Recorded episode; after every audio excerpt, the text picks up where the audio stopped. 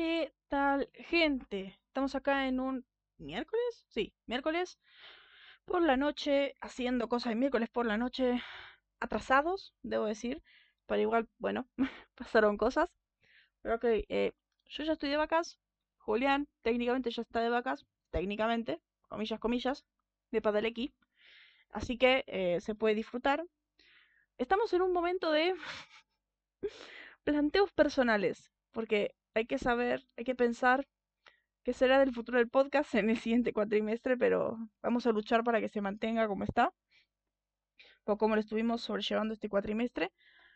Así que, pero mientras tanto, vamos a seguir en las vacas. Así que estamos en el periodo vacas. Perfecto. Eh, ¿Qué les puedo decir?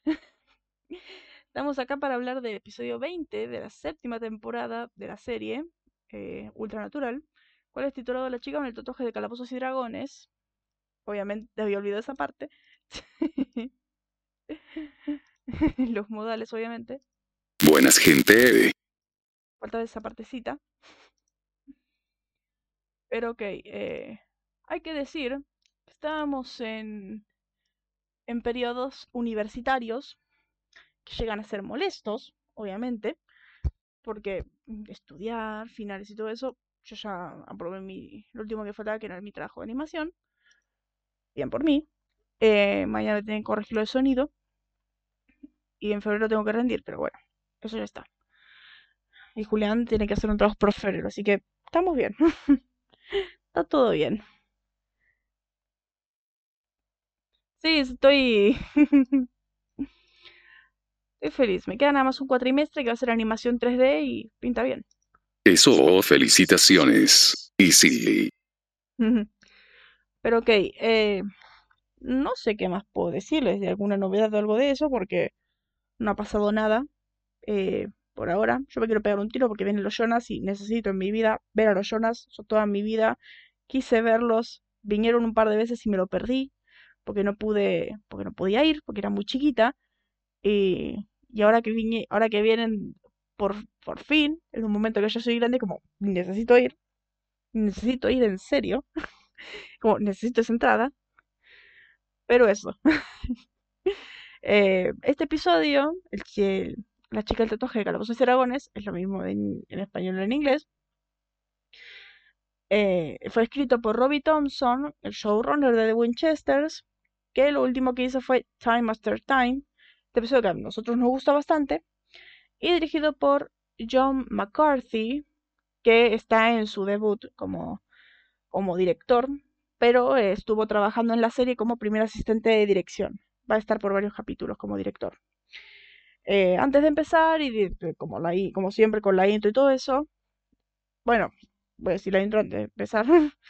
Estamos acá en el búnker de los porque el búnker de los letrados se están preguntando ustedes personas bastante eh, curiosas, porque somos los preceptores, poseedores, cronistas de lo que el hombre no entiende en la temática sobrenatural de la aún más caótica ultranatural de lo más caótica CW. ¿Qué tan caótica? Hoy ha pasado algo impactante. Impactante. Eh, no sé si sabían, eh, gente, eh, Baby tiene una cuenta en Twitter. Hace años, 2015 más o menos, Baby tiene Twitter. Sí, un auto tiene Twitter. Hermoso. Y esa cuenta estaba muy inactiva. Estaba muy inactiva esa cuenta. Eh, y de la nada, hoy eh, sale diciendo, eh, estando listo para el set. Bueno, baby mujer, estando lista para el set. Y vos te quedás. ¿Qué? ¿Qué?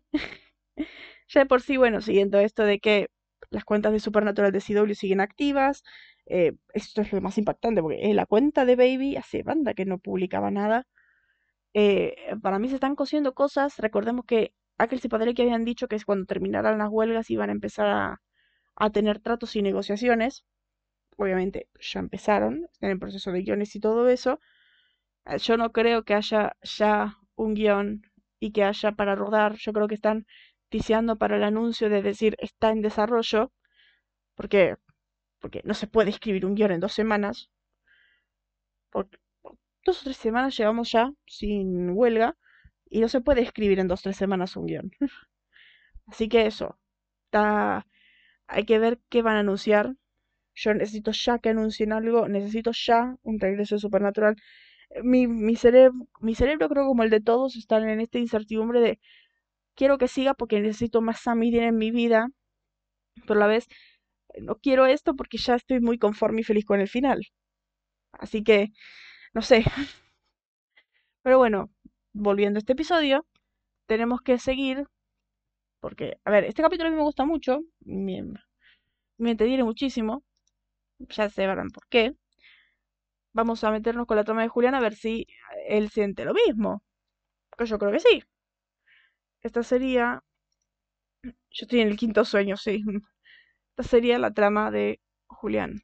Este capítulo fue, en realidad bastante divertido, con una nueva personaje, que básicamente cuando será les pregunto a los escritores cuántas referencias a la cultura pop quieren, ellos dijeron sí, y su personalidad, así como la de Dean es alcohólico depresivo y la de Sam es, niño atrapado en cuerpo de adulto en momentos importantes, la de ella es hacker freaky, y tengo que admitir, la combinación queda graciosa, así, tenemos desarrollo con Bobby pero bueno, empezamos con nuestros dos idiotas tratando de adaptarse a los poderes fantasma de Bobby, luego tenemos la presentación del personaje nuevo, bailando en un ascensor y yendo al trabajo, en la empresa del Leviatán líder, cuando éste la llama a su oficina para que abra un disco duro, los hermanos terminan encontrándola gracias a Bobby.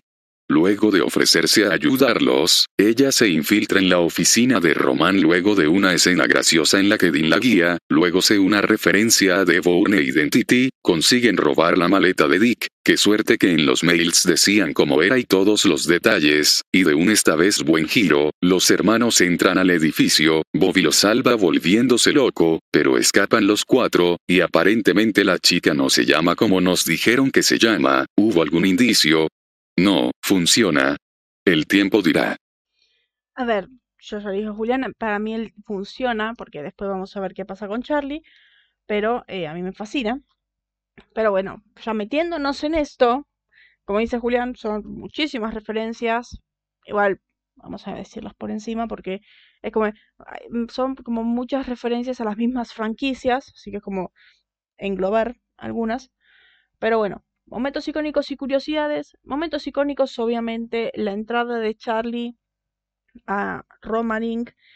Eh, bailando Walking on Sunshine, esto que ya es característico de Charlie después de este episodio, lo vamos a ver la temporada siguiente en este, en este hermoso montaje de vestuario que tiene con Dean, probándose trajes de federal con la secuencia de esa misma canción y Dean opinando sobre los trajes. Son preciosos los dos es precioso ese momento. Obviamente las todas los, las, las, referencias que mete Charlie, la, la, relación tan rápida que hace con Sam y Dean, cosa que a mí me fascina porque eh, vamos a ver más adelante cómo eh, Sam, Dean y Charlie se convierten en muy buenos amigos, más, más que nada Dean y Charlie, son como el dúo perfecto. Eh, como dicen en Twitter, el, o los homosexuales se reconocen. que todo que es eso. Vamos a ver más el, el capítulo siguiente de Charlie, que es eh, LARP and the Real Girl, que es el 11 de la temporada 8, que como conecta más con Dean. Y es por eso que es muy bello. Pero bueno, eh, se aborda por fin el plan maestro de los leviatanes. Como yo digo, por fin hacer el 2 más 2 con los números de Bobby que escribió en la mano de Sam en, justo cuando murió que nos explican, bueno, el lo que pasó en el 10, lo que nos contaron en el 16, lo que pasó en el lo que pasó en los últimos capítulos, o sea, recopilaron por fin todas las cosas aisladas, hay que decir esto, aisladas, que estuvieron pasando. Digo aisladas por el hecho que era un capítulo de trama principal, tres capítulos de relleno. Un capítulo de trama principal, tres capítulos de relleno. Un capítulo de trama principal de Sam, tres capítulos de relleno. Así, todo el tiempo. Y de tres pasos que hacen los leviatanes fueron tres capítulos de 12. de 12 que empezaron a desarrollar. Estamos en el capítulo 20 de 20 capítulos en tres desarrollaron el plan. Tres. Hermoso. Pero bueno, los chicos tenemos esto de continuidad que descubren de que Bobby es un fantasma en el episodio anterior.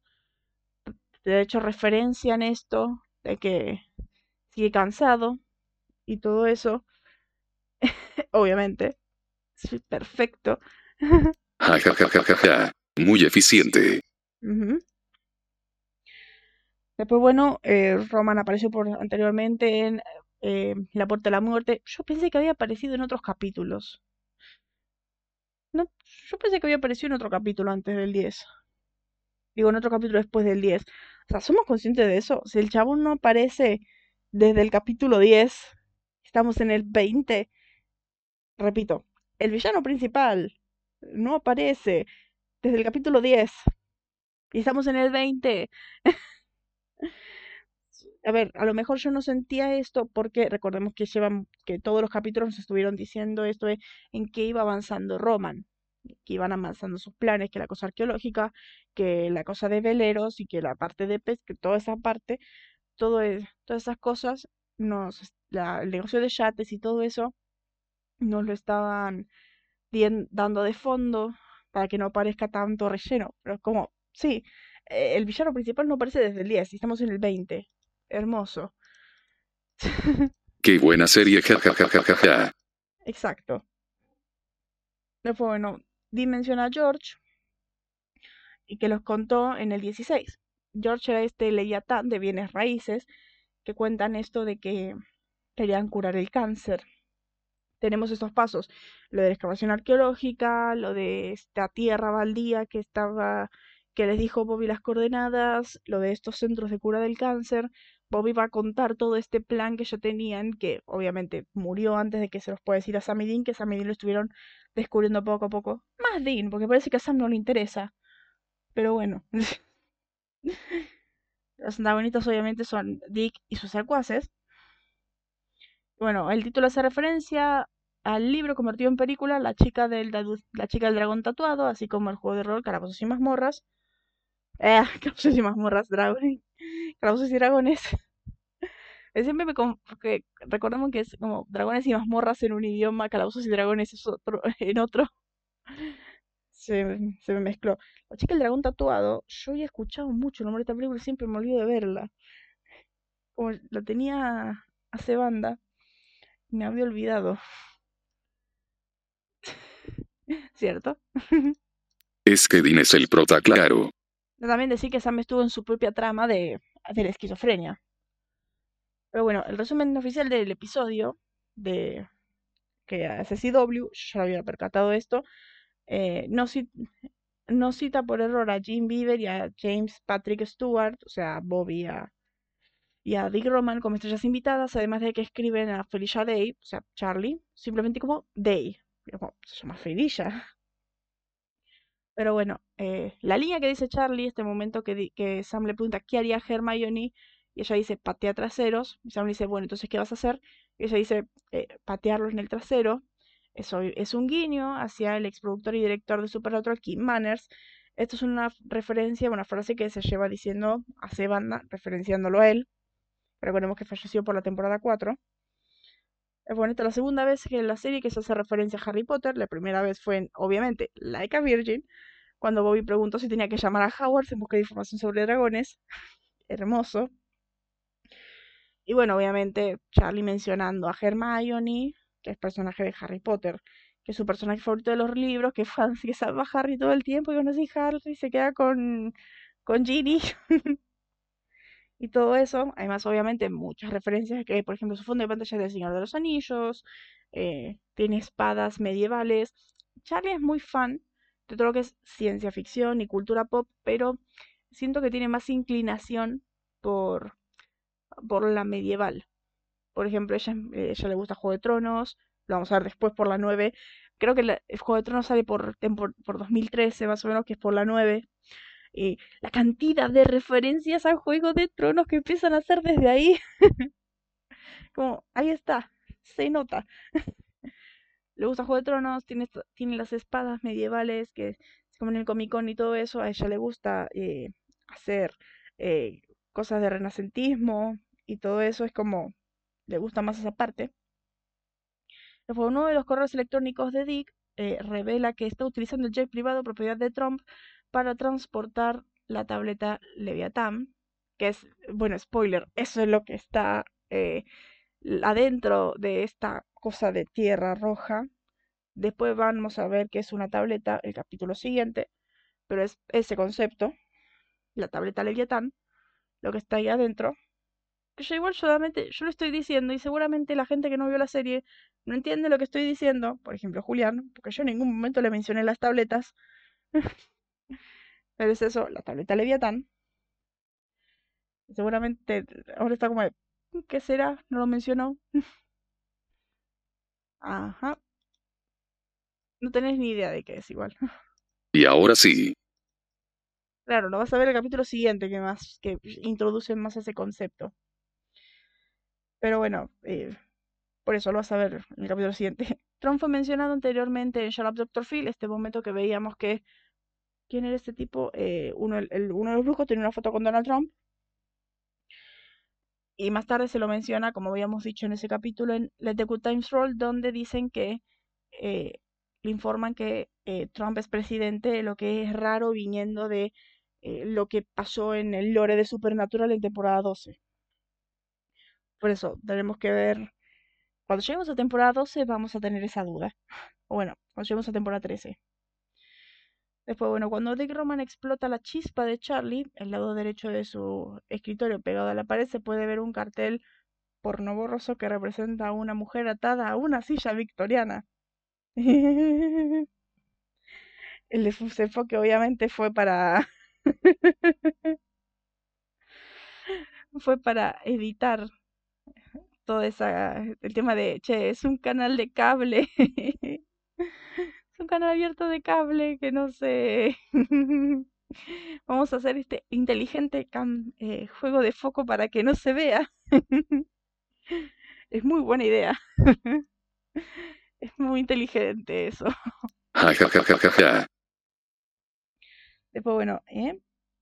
aproximadamente a los 14 minutos y 13 segundos del episodio, la taza de Charlie es de Wonder Woman y la de su compañero es una de Batman de eh, en una información más cercana, la voz en off de Frank, cuando Charlie está leyendo estas notas, no coincide gran parte de la información la que aparece en pantalla. Cuando Charlie abre estos archivos, y algo de eso es lo vivo, sin embargo, eh, es posible que Charlie estuviera leyendo algo más que las notas que aparecen, pero igual a mí me encanta hay que destacar el audio, cómo está hecho de un modo que cuando las notas de Frank vienen de la izquierda, suena por la izquierda. Cuando, de cuando viene de la derecha, suena por la derecha. Esto es eh, un trabajo de mezcla de audio que me parece fantástico. Porque yo estoy estudiando eso también. bueno, este, esto que ya habíamos dicho cuando vimos el capítulo, durante el primer encuentro de Sam Dean con Charlie, se da cuenta de que Dick Roman es el líder de los leviatanes que Sam le dice. Pero sin embargo, ella ya lo había leído. Dice que la cabeza de, que la cabeza de todo esto es Dick Roman. Y que vio como un leviatán se estaba comiendo a Pete, que era el jefe de ella. O sea, ahí está un problema de continuidad, un problema de guion. Sí, jajajajaja.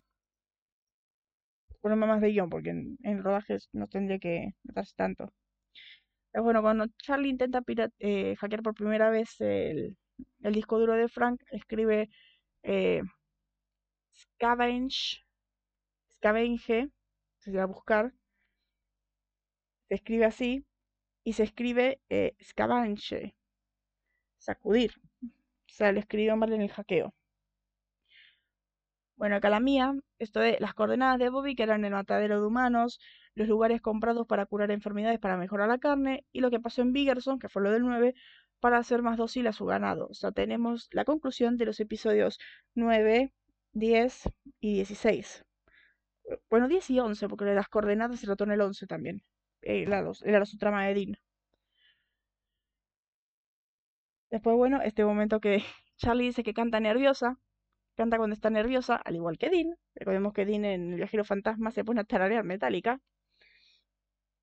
Y después, bueno, todo este plan, lo que yo decía, todo este plan de la entrada del edificio, el robo del objeto y la entrada heroica de Sammy Dean me recuerda a la saga de Misión Imposible, donde eh, todos estos eh, tropos pasan en las películas. como Ethan tiene que disfrazarse para tiene que disfrazarse para ir a buscar cosas, para ser de encubierto, tiene que meterse, infiltrarse y mientras están hablando en la van, están diciendo qué hacer y todo eso, o sea, y la parte de acción, o sea, es muy, mismo que vos dijiste, Born Identity, yo digo, es eh, mismo, tipo de películas, eh, Misión Imposible. Yo digo más esas porque creo que de todas las películas que son así de espías, Misión Imposible es la única que, la única saga que me vi entera. Porque me, me gusta mucho. Después, bueno, vamos a las referencias, que son varias, como obviamente se espera de este episodio. Hay referencias al Señor de los Anillos y Star Wars. Cuando se presenta Charlie, llega al escritorio, las figuritas del Señor de los Anillos, de Star Wars y Harry Potter. Cuando Dean y Sam, eh, cuando Dean, Sam y Bobby descubren lo del disco duro de Frank, eh, Dean dice, perfecto, en medio de la estrella de la muerte, Charlie dice eh, en un diálogo a su amigo, el te amo, Charlie dice, lo sé, un diálogo que también se repite en la temporada 8 que Charlie le dice a Dean te amo y Dean dice lo sé. Obviamente los dos entienden la referencia. Y Charlie que dice que el ojo de Sauron está vigilándola cuando Dick Roman le da la tarea. Y el amigo sugiriendo, eh, haciéndola de referencia, dice que si lo necesita va a estar en la comarca. Esto también referencia al Señor de los Anillos.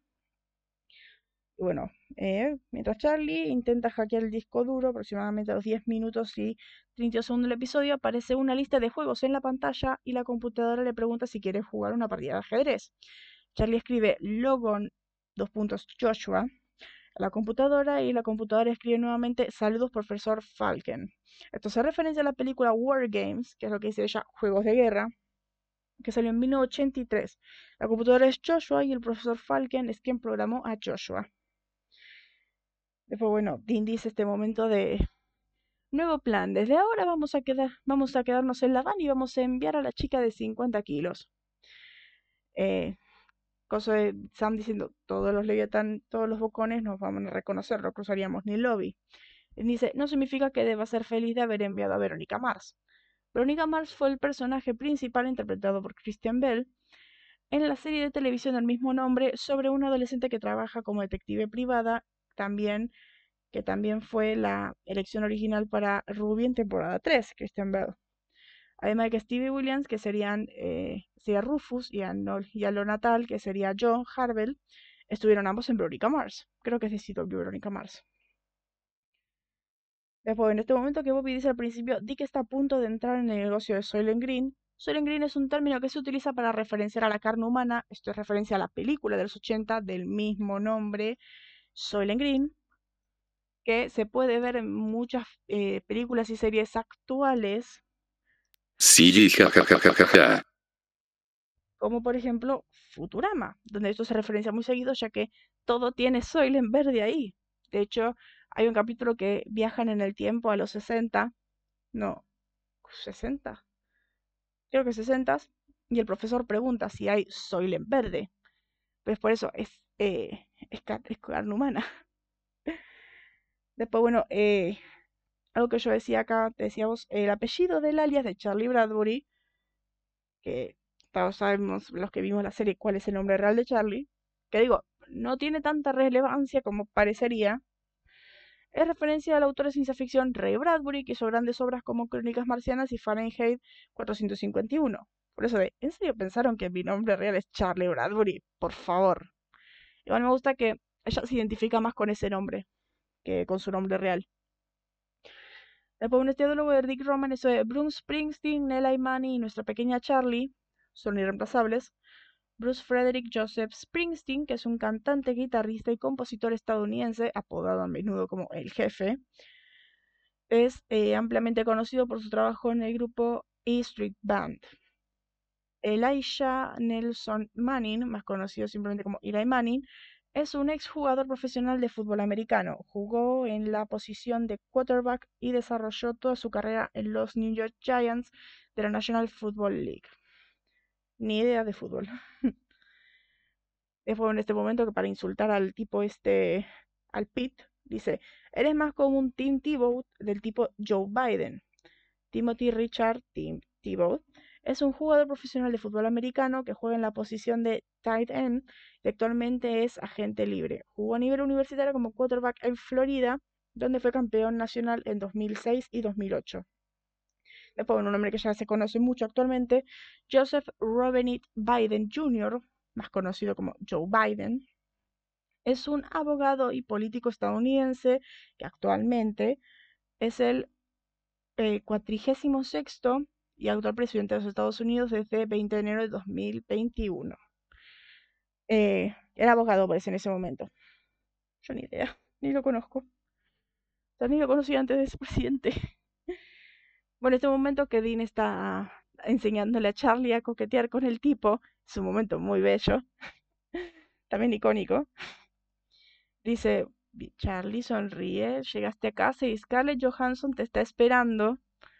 Ya la conocemos ella, Scarlett Indrid Johansson, que es actriz, cantante, directora, productora, modelo y empresaria estadounidense.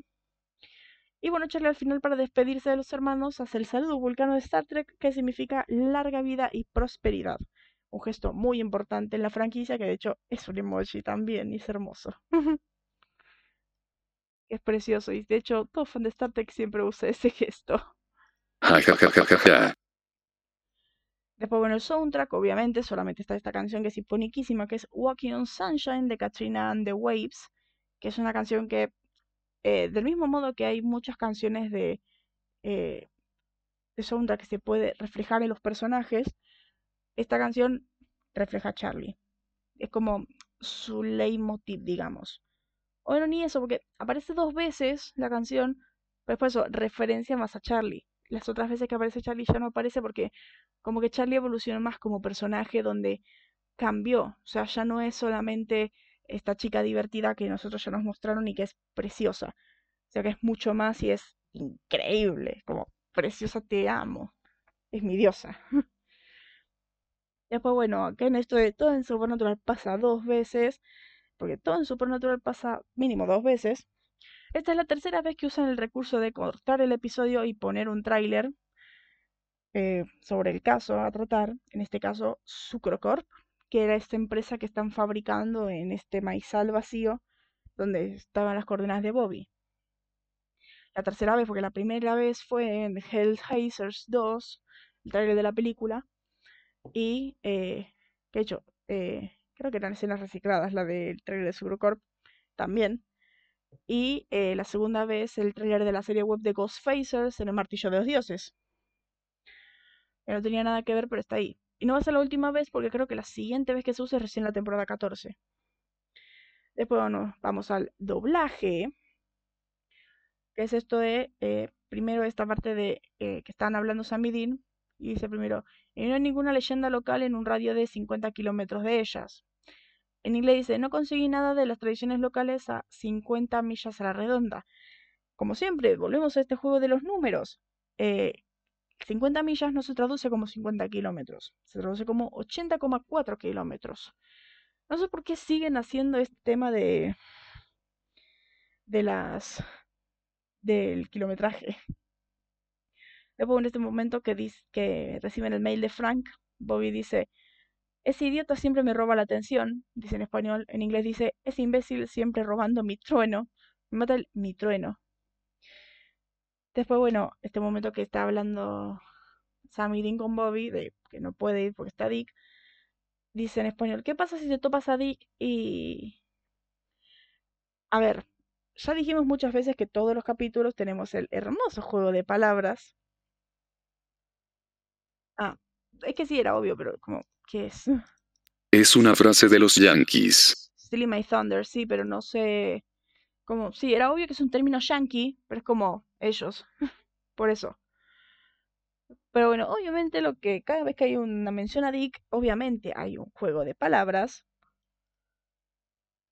Claro, sí, como el me roba el momento. Es como sacarle el foco. Se me fue el nombre, claro. perdí el estilo. Cosa de sacarle el mood. Bueno, no sacarle el mood, es robarle el foco, sí, robarle la atención. Como era su momento. Obviamente en inglés dice, ¿qué pasa si tú corres a Dick? Y... Pero obviamente cuando dice correr a Dick, dice Run into Dick, que si nos ponemos a pensar, es un juego de palabras. El Run into Dick, recordemos que significa Dick en inglés. También, o seguimos con el doble sentido. Y, a ver, sigamos disfrutando el doble sentido mientras está, porque va a terminar la temporada 7 y no van a ver más estos dobles sentidos. Así que hay que seguir apreciándolos. Después, bueno, este momento que hice en español, eh, después de que hackea a, Frank, dice Charlie, parece que me pasa 24 horas hackeando a un maniático. A ver, es que ya no van a mencionar más el nombre Dick, así que no van a ver más dobles sentidos. ¿Qué? Willy. Por eso. Además, no, no hacen más un personaje que tenga exclusivamente creado para que sea doble sentido. Como, bueno, ya fue. En inglés, después de esto, Charlie dice: eh, Muy segura que pasé las últimas 24 horas hackeando a un eh, Loli, Looney Bean, que es manicomio o instituto psiquiátrico así. Bueno, en este momento que le dice lo de Harry Potter Sam y después le dice en español a Charlie, excelente. En inglés obviamente es más lindo porque dice, buena chica, good girl. Y hermoso el momento de en español que dice, bien hecho Dumble Nerd. En inglés es más lindo para mí porque dice, eh, here we go, Dumbledore. Me gustaba como que el Dumbledore, porque recordemos que se llama Dumbledore. Sea, es, queda mejor el chiste. Después, obviamente, el momento que dice de que el tatuaje que tiene Charlie es eh, la princesa Leia en su traje de esclava en, tu. Bueno, buen 20, algo así. Eh, este momento que en español dice, estaba borracha y perdí una apuesta. Obviamente no es, estaba borracha y perdí una apuesta. Es, como dice en inglés, estaba borracha, era Comic Con. Porque obviamente. es el, el perfecto, definición de lo que tendría que pasar en Comic Con en todas partes del mundo. Estaba borracha, era Comic Con, terminé de la nada con un tatuaje de la princesa Leia con traje de esclava. Hermoso. Igual en ningún momento vemos ese tatuaje, y es de chiste. Después en el momento este que, que Charlie dice después de coquetear con el tipo, dice, me siento sucia. Dice en español, ya somos dos. En inglés me gusta, dice, vos y yo, hermana. yo en mi both sister. Me gusta. Después en este momento que yo ya había dicho, que dice Dean de, bueno, plan, desde ahora vamos a quedarnos en la van y desde ahora, acá, desde ahora nos quedamos en la van y enviamos a la chica lista, dice en español. En inglés dice, desde ahora nos quedamos en la van y enviamos a la chica de 90 libras. 90 libras se traduce más o menos por 40 kilos, más o menos. Después, bueno, la audiencia es de 1.61 millones, más o menos mantenemos nuestro promedio, mientras que Nikita tiene 1.29 millones. Ya es insalvable, Nikita. Es muy raro esto. Eh, em, yo, la verdad me parece raro que tardamos muy poco los episodios, como media hora. Algo me dice que o estamos, no, no hay tanto contenido como para debatir o para decir algo, pues como pasa nada más el capítulo, no hay más eh, cosa, no hay más. Generalmente a veces charlamos o vemos alguna observación o algo eso, no hay nada, no hay nada. ¿Qué pasa acá? ¿Por qué? Pero bueno, eh, Nikita es... A ver, no... Claro, pero no sé, generalmente hay algo más que se puede observar, pero acá no hay nada. Y nos estamos durmiendo. Generalmente a veces encontramos cosas, pero ya pasaron las últimas dos, tres semanas que no hay nada. Pero es porque yo te decía, creo que después del capítulo 17, la, cosa, la temporada se empeora. Y es que es eso, empeora, es muy malo todo. Pero bueno, eh, estamos en un 27 de abril de 2012, 1.99 millones. El episodio fue escrito por Kristen Radel, dirigido por Nick Copus. El episodio se llama Sombra del Caminante, episodio 20 de la segunda temporada de Nikita. Y lo que pasa es lo siguiente.